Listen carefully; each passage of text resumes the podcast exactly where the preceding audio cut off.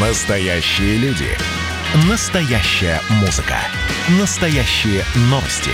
Радио «Комсомольская правда». Радио про настоящее. Друзья, добрый день. Радио «Комсомольская правда» Ижевск. Мы в прямом эфире. Меня зовут Марина Мерлачева. Сегодня со мной вместе Мария Шилова, наш журналист. Всем добрый день. Да, и 17 июля, завтра, профессиональный праздник представителей различных этнографических школ. Мы решили затронуть эти, эту тему. Да, сегодня День этнографа. И пригласили к нам в студию Евгения Федоровича Шумилова, искусствоведа и историка. Добрый день. Добрый день. Я сразу хочу сказать, что я не этнограф, я историк искусства по диплому, но кроме но того занимаюсь историей края. Все равно же имеете. Ну, к этнографии огромное Вы... уважение. Все равно, когда мы даже думали про день этнографа, почему-то сразу у нас про вас и подумалось. Вот э, это, как вы объясняете этот факт? Это день рождения Миклуха Маклая. Да. Миклуха Маклай, он, ну, своего рода такой эталон не только для этнографов, но и для всех других исследователей в разных сферах. А почему объясняю? Потому что Миклуха Маклай доказал мировому научному сообществу, что папуасы – это люди. Хорошо звучит, да? Вот сейчас это вроде как так, ну, разумеется, люди, но тогда просвещенные британские джентльмены считали, что они обезьяны. Он доказал, срезал пучки там волос, там, ну, все-таки делал всякие антропологические всякие измерения и так далее, доказалось, что они люди со своей культурой, со своей цивилизацией даже и так далее, и так далее. Просто, это... А, Евгений Федорович, ну, мы-то знаем, что вы очень а, тщательно а, изучаете свой наш край, край свой ну, край. немножко и в этнографическом тоже. Да, плане, да, да, да. Поэтому mm. все-таки какое отношение вы имеете к этому Имею, дню? конечно. Да. Если говорить вообще про ваш интерес к Удмуртии и вообще к этому краю, вот хотелось бы узнать, вы здесь родились? Естественно, в Ижевске. Если бы я не родился в Ижевске, то я не мог бы так вот страстно изучать историю Ижевска. Я изучаю вообще всю Удмуртию, но Ижевск, разумеется, главный объект Угу. Родной город, он всегда для любого должен быть объектом и поклонения, и изучения, и не знаю, чего там еще. А может быть, вы помните, не знаю, в далеком детстве тот самый день, когда вы решили, что вы вот посвятите себя вот истории, в том числе истории тут родного сложно, края? Тут сложно. 43-й год. В 49-м мы уехали на Колыму, завербовалась мать. И Ижевск для меня там на Колыме до 57 года, он был таким каким-то туманным, таким сказочным. Город, где большие деревья и где какой-то пруд. Это на Колыме, представляете, вот как воспринимается. Как вы сейчас вот думаете о каком-то там Ницце, да? Ну почему? Может, и о Колыме в историческом, знаете? Нет, ну вот по контрасту, вот. Поэтому вот, э, наверное, и там уже в таком сознательном возрасте, уже в начальных где-то классах я вот, собственно, и проникся этой любовью забытому уже почти Ижевску. Хорошо, а Евгений Федорович... По контрасту все, все да. познается в контрасте. Ну, а как вы считаете вообще, насколько сейчас э, идет, э, ну, скажем так, в России интерес к тому месту, где вот люди живут вообще? Идет такой, это я вижу по архиву, вот я к вам пришел прямо из архива, госархива нашего, и там всегда часто мало народу, но вот зимой, осенью он просто набит бабушками, дедушками и молодыми людьми, которые страстно копаются в своей родословной, проискивают все эти метрические книги, залезают там какие-то фонды. То есть это и есть. А с чем вы связываете такой интерес? Ну, не знаю, что какие-то корни свои хотят люди найти. Вот они, в общем-то, отсюда. Чужие, как говорится, которые приехали в Удмуртию откуда-то издалека, в архив наш не будут ходить искать. А у них тут и нет их родословных, в других архивах. Но люди хотят как-то вот понять свои корни, свой якорь, как говорится, вот чего они такие вот хорошие образовались. Угу. Замечательно. Да, а насколько вообще есть возможность, э, правда, ну все это, насколько это сохраняется, что ли, все эти данные, все эти архивы, что достаточно ли там материала для этого? Достаточно материала. Во-первых, сохранились абсолютно все метрические книги всех храмов, то есть если ваши родители, предки крещенные были, то они зафиксированы. Их можно найти. И эту цепочку потом раскручивать, раскручивать, и дойти там, ну, некоторые доходят где-то там аж до 17 века, хотя в 17 веке у нас храмов практически не было, ну, другие архивы, Кировский архив помогает и так далее. То есть это все есть, но надо искать, надо, это трудно искать, архивные поиски так вот просто не даются, не всем даются, ну, люди пробуют.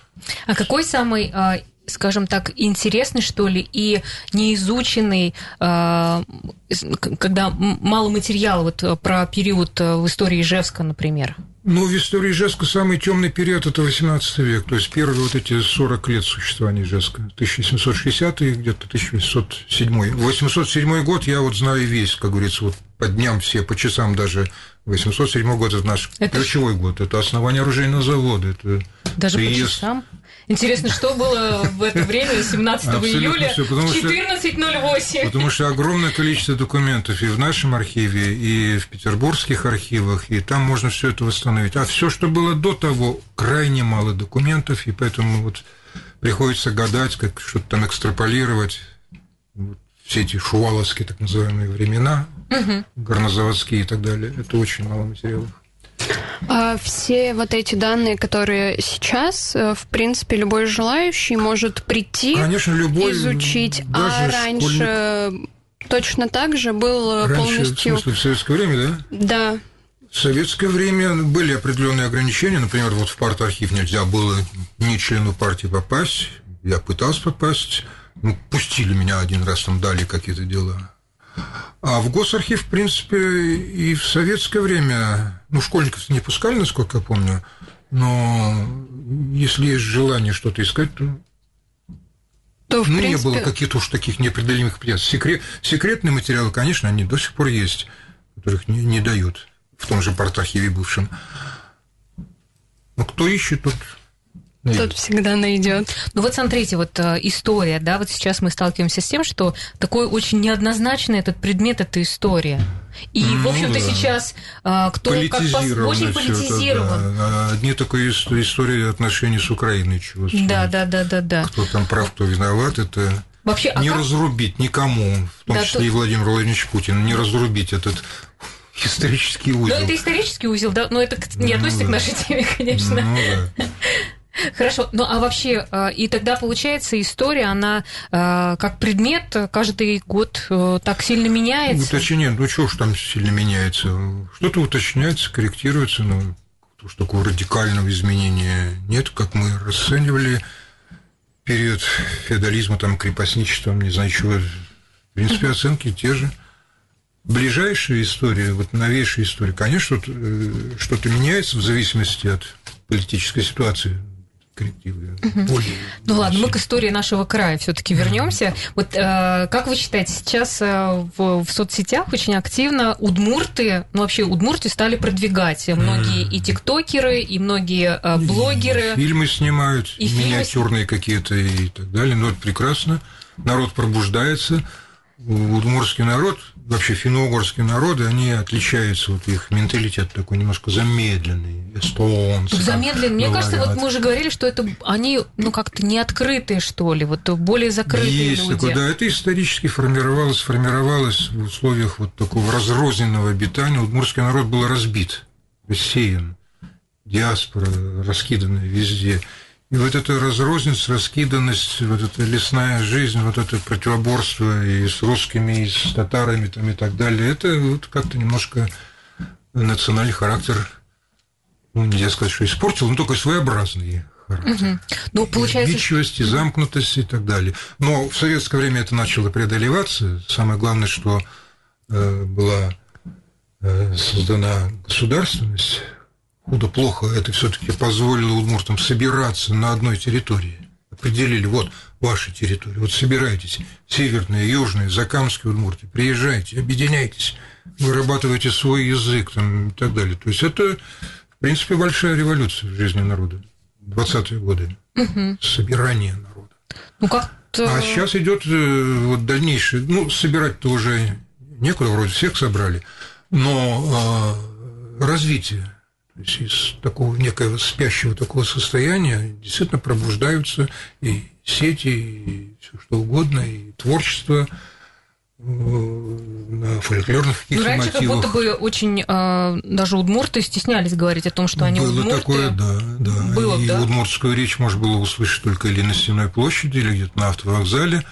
Сейчас это в университете звучит, особенно во втором корпусе удмуртской речи. Получается, вот социальные сети, вообще такая активность э, в, В национальных интернете. костюмах еще не ходят. Да, но скоро уже, Но уже это- даже иногда видно, кстати. Это бывает. вопрос к У дизайнерам. нас э, Дизайнеры главный должны редактор носит удмуртские костюмы, я напомню. Дизайнеры должны шире это все и какие-то малые формы, и крупные формы вот эти все предлагать, продвигать. Даже если посмотреть на праздник Гербер, когда приходит столько людей, э, это как-то очень распространяется. Причем абсолютно разных национальностей. да, да, да. То есть э, национальная вот удмуртская культура сейчас интересна не только удмуртам, а интересна абсолютно Да, всем. Ну, это и здорово, это же такой тренд, это что-то необычное, уникальное. А, Просто вот, э, например, вот эти соцсети, интернет, он не нивели- нивелирует вот этот национальный какой-то характер. что- пробуждается, да. Пробуждает, но потом не, не, не сделайте так, что все как одинаковые будут, нет? Нет, в Удмуртии никогда не будут одинаковые. У нас такой национальный букет очень сильный, очень богатый. Сколько у нас там, ну, в одном Ижевске где-то 20, по-моему, национальностей. И многие из них имеют свои... Хорошо, Евгений А, Федорович, у нас сейчас небольшая пауза. Мы про историю и э, наш край поговорим чуть позже. Сейчас э, уходим на перерыв. Не переключайтесь. Через полторы минуты вернемся. Друзья, добрый день еще раз всем. Сегодня пятница, и мы решили поговорить э, про историю нашего края. Ну, в честь Дня этнографа у нас э, в студии Евгений Федорович Шумилов, искусствовед, историк, краевед. Краевед, свой край. Да, свой, про свой край. И, кстати, если у вас есть вопросы к нашему гостю, уважаемому, я вам хочу сказать, что вы легенда этого города. Конечно, все знают. Да, Евгения Шумилова. А, Вы можете задавать по телефону 94 50 94 и Вайбер 8 912 007 08 06 можете написать. Ну, а ваша специализация, получается, архитектура. История архитектуры. История архитектуры. Кандидатская была по этой теме, история архитектуры русской. Самое интересное здание в городе Ижевске. Ну, разумеется, главный корпус оружейного завода, уникальный не просто в российском масштабе. Я объехал всю Европу, в том числе вот для того, чтобы понять уникальность нашего города, нашего корпуса, и уверяю вас, нигде в мире, в том числе и в Америке, я там не был, но смотрел по... Нигде в мире нет такого грандиозного, такого величественного промышленного здания в стиле классицизма. Это вот мой, мой вывод, который я сделал на основании и реального изучения, и изучения вот в сетях и так далее. Это уникально. А вы мировом не пробовали вести блог, например, про удивительные Ой, э, места? Сейчас, кстати, ну книги как бы меньше, а вот э, если бы вы э, в соцсетях там делали какой-то YouTube канал. Это пускай молодые люди занимаются. Я привык писать, каждое слово отрабатывать. Вот, понимаете, есть такая моторная память, как говорится. Вот словно пишешь, потом вычеркиваешь, потом пишешь. То есть это другой, как говорится, стиль мышления. А, вот как раз про Марина тут ты упомянула про интернет, про блоги. И я с тобой не соглашусь. Во-первых, потому что, ну, я как представитель, наверное, молодого поколения здесь. Нас а, в одно объединили с вами.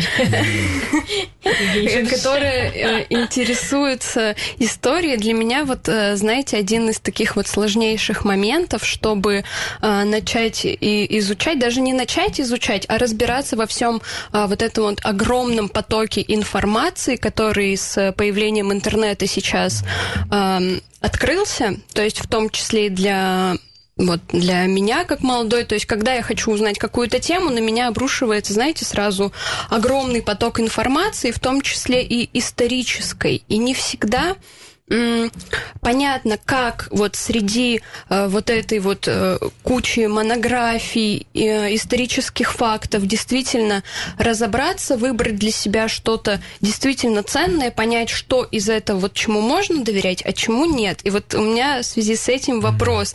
Вот может какие-то рекомендации э, лично от вас, как не потеряться в потоке информации Как вот исторической? достоверность Ну, какой-то и проверить, быть. и- Смотря что достоверность, да. Я изучаю Удмуртию, история Ижевска, история Воткинска, история отдельных сел.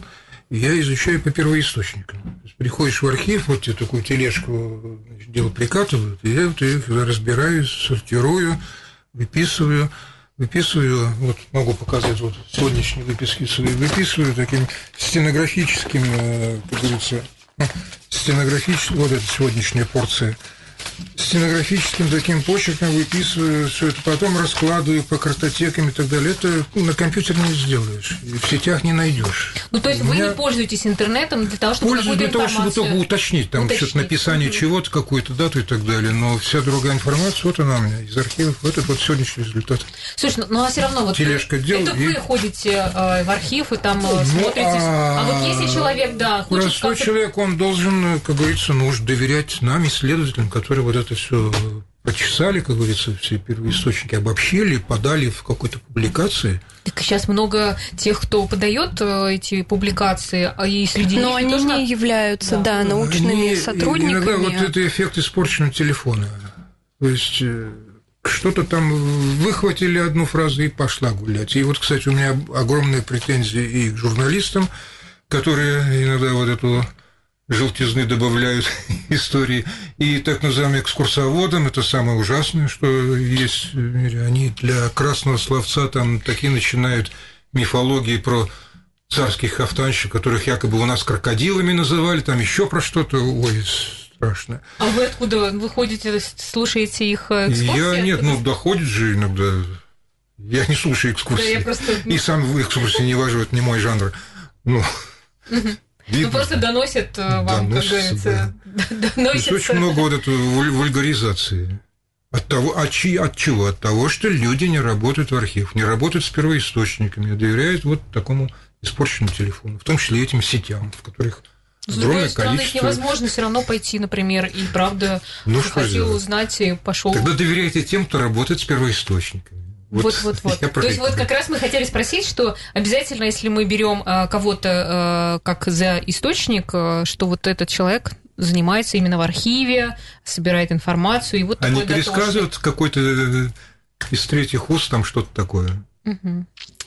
Хорошо, друзья, ждем ваших вопросов. 94 50 94, Вайбер 8 912 007 08 06. А вообще, если говорить про источники, только ли архивом или есть какая-то все-таки когорта э, историков, есть... которые на, для вас являются э, важными? Нет, ну, естественно, во-первых, есть э, такой добротный источник, не только архив, это, конечно, старые газеты, дореволюционные газеты. Там, конечно, тоже бывает вранье, но его можно как-то путем сравнения все-таки это вранье отсеять. Есть э, монографии, очень достойные монографии, старые, дореволюционные, в том числе по Ижевску. Ну, например, э, исследования, докторские диссертации двух докторов медицины Андржеевского, Спасского, Романова, наши доктора, ижевские доктора, которые медики, но они вот поскольку речь была о этнографии, они и фактически этнографы, этнографы, mm-hmm. городская этнография ижевская, они вот описывали быт ижевских мастеров, как живут, где живут, что едят и так далее.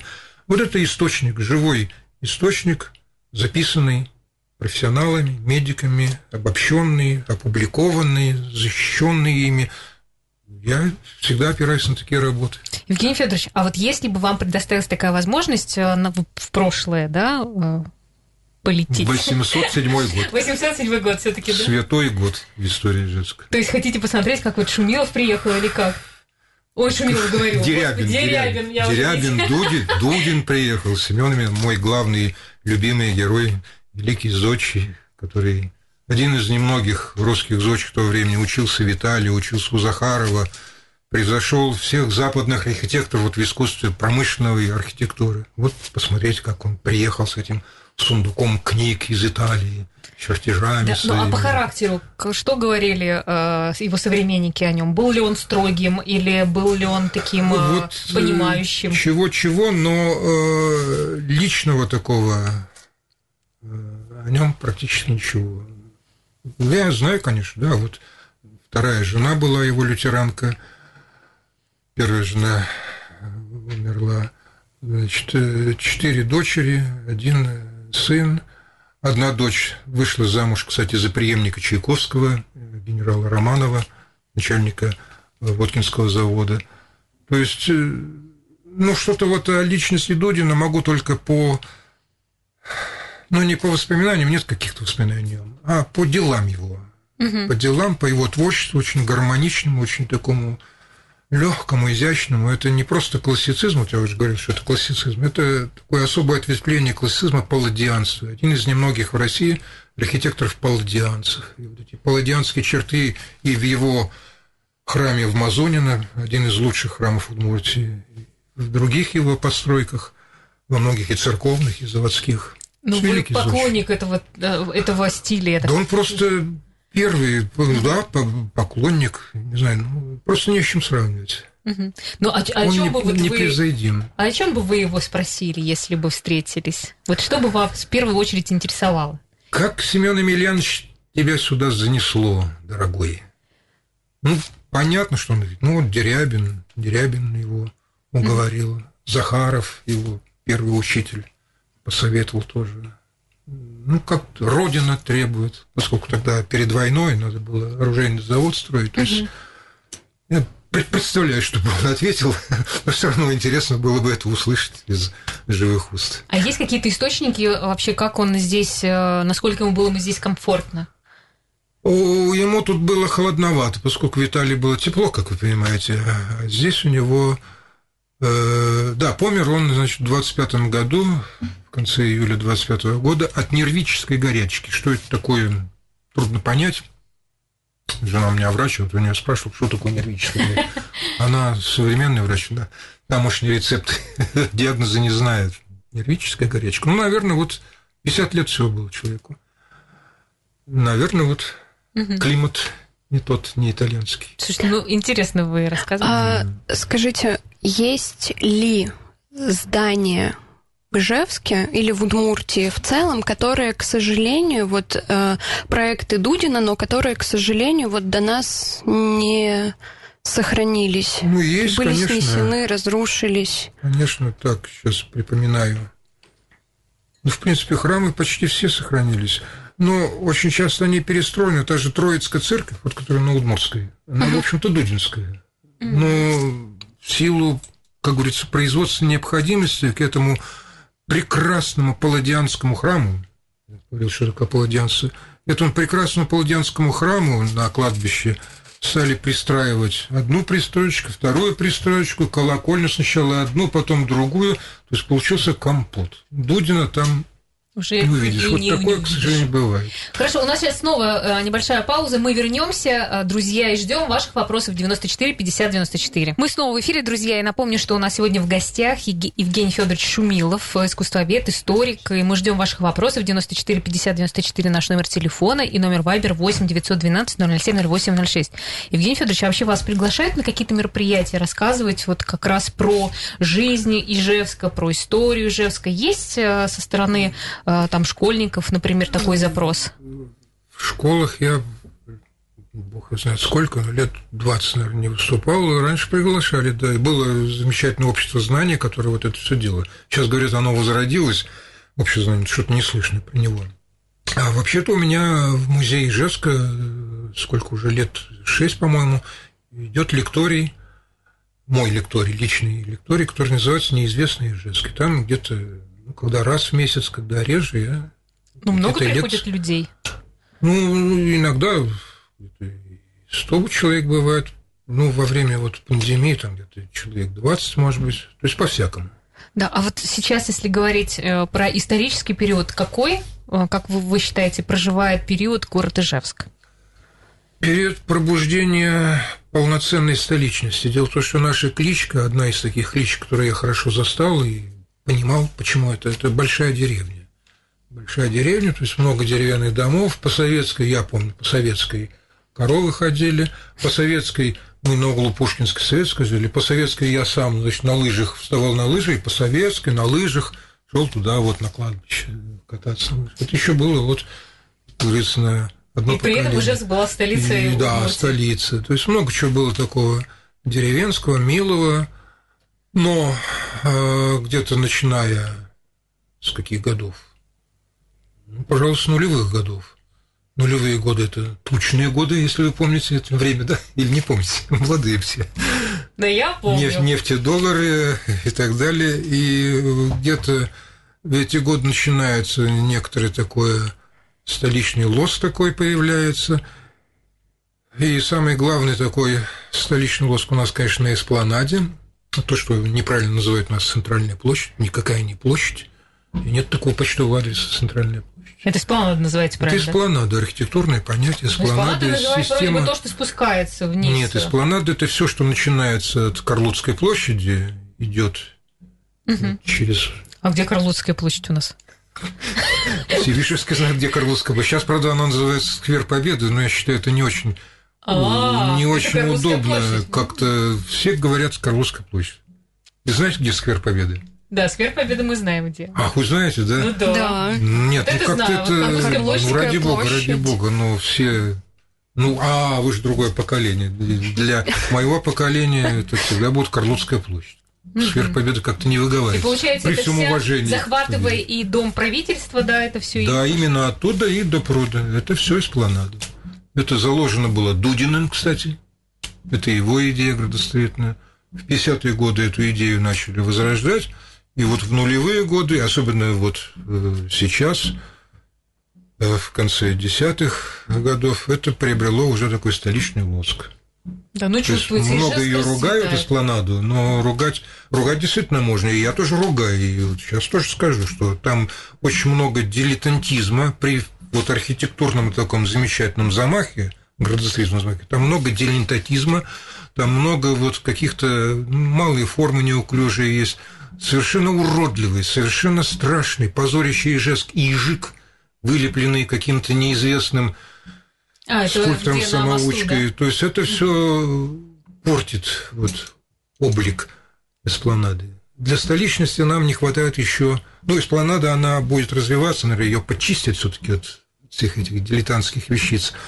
Но столицы, мы же удмуртская столица, и вот удмуртской столице не хватает еще национального оттенка. Это не значит, что мы должны что-то там вот везде орнамент вот, насаждать uh-huh, удмуртский. Uh-huh. Это глупо, это невозможно. Но какие-то деликатные вот намеки на удмуртскую где-то колористику, на удмуртские какие-то элементы орнамента, вот где-то должны проходить. То есть это надо делать со вкусом, не глубочным каким-то манером. Хорошо, Это но... у нас впереди. Ну вот смотрите, сейчас много зданий, а, и в том числе а, и деревянных, еще которые оставались, mm. да, они сейчас все как-то разрушаются, и много исторических зданий разрушается. Это вот, э, ну, наверное, потеря. Главная потеря, конечно, возможная потеря – это главный корпус оружейного завода. Как я уже говорил, это шедевр мирового уровня. У нас да, не все, не, даже, не даже начальство у нас это не очень понимает, вот мировой уровень это походите, поездите, сравните с другими заводами, английскими и прочими. Нет ничего подобного. Ну, и... а как вы думаете, почему не обращают на это внимание? Ну, это большие деньги. Минимальная сумма на реставрацию, качественную реставрацию главного корпуса где-то 5-6 миллиардов. Разумеется, у Удмуртии этого нет. Угу. И по моему ощущению, главный корпус все-таки будет постепенно, постепенно рушиться, поскольку нет денег на реставрацию. Даже исследования до сих пор не проводятся, исследование состояния. Об этом было заявлялось где-то еще год назад, по-моему, но до сих пор. Как-то, получается, все вот эти памятники наши, вот этого Ижевска, того, они как-то постепенно уходят, уходят, а потом просто останется... Постепенно уходят, да. Ижик. Останется Ижик. Ну и, кстати, вот я вот так э, грубо рассуждаю, в руинированном виде вот главный корпус завода будет, мне кажется, как не кощунственно это звучит, будет выглядеть лучше, чем если бы его вот реставрировали вот таким же диким способом, как реставрировали, не очень качественно реставрировали «Арсенал», Ладианский шедевр Дудина, совершенно некачественно э, реставрировали дом Килина и так далее. Вот у нас нет... Дом Летушевича грозит некачественной реставрацией, об этом я тоже говорил как-то. То есть вот руины, они честные – и вот это руинированный главный корпус, он будет как руины Колизея. Вот это святые руины. Но если их там вот эту евроремонт сделать, еще что-то, наверное, лепят какие-то, это будет страшно, это будет бескусица. вот это может нам грозить. Но это просто специалистов, что ли, у нас не хватает? У нас нет качественных архитекторов-реставраторов. Есть архитектор, но у архитекторов есть вот такое свое авторское чистолюбие. Я, я, я великий. Что там какой-то Дудин? Я лучше Дудина знаю, что там, какое окно сделали в доме Летушевича. Это вот я конкретно говорю про дом Летушевича, я вот воюю за него. за форму его окон там и так далее, за качественную реставрацию. То есть там будут изменены, сделаны Есть изменения, изменения некачественные, угу. грозят. Угу. И такие же некачественные решения, непрофессиональные решения людей, не разбирающихся в античной архитектуре, в архитектуре классицизма, в палладианских мотивах, вот такой же грозит и по главному корпусу оружейного завода.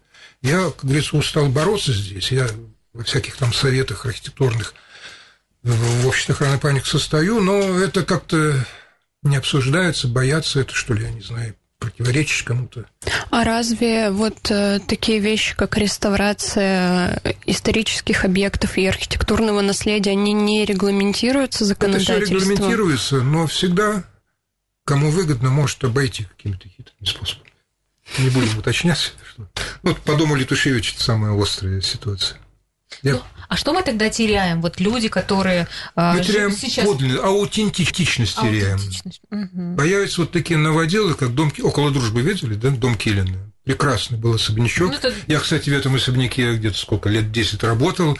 Там был Лудней, я вот в секторе искусствоведения там работал. И что получилось из этого прекрасного купеческого особнячка? Какой-то наворот там зеркала, бетон плюс якобы историческое здание. Угу. Вот это может грозить и на других объектах. Вот такая авторское себелюбие архитекторов, которые себя называют реставраторами.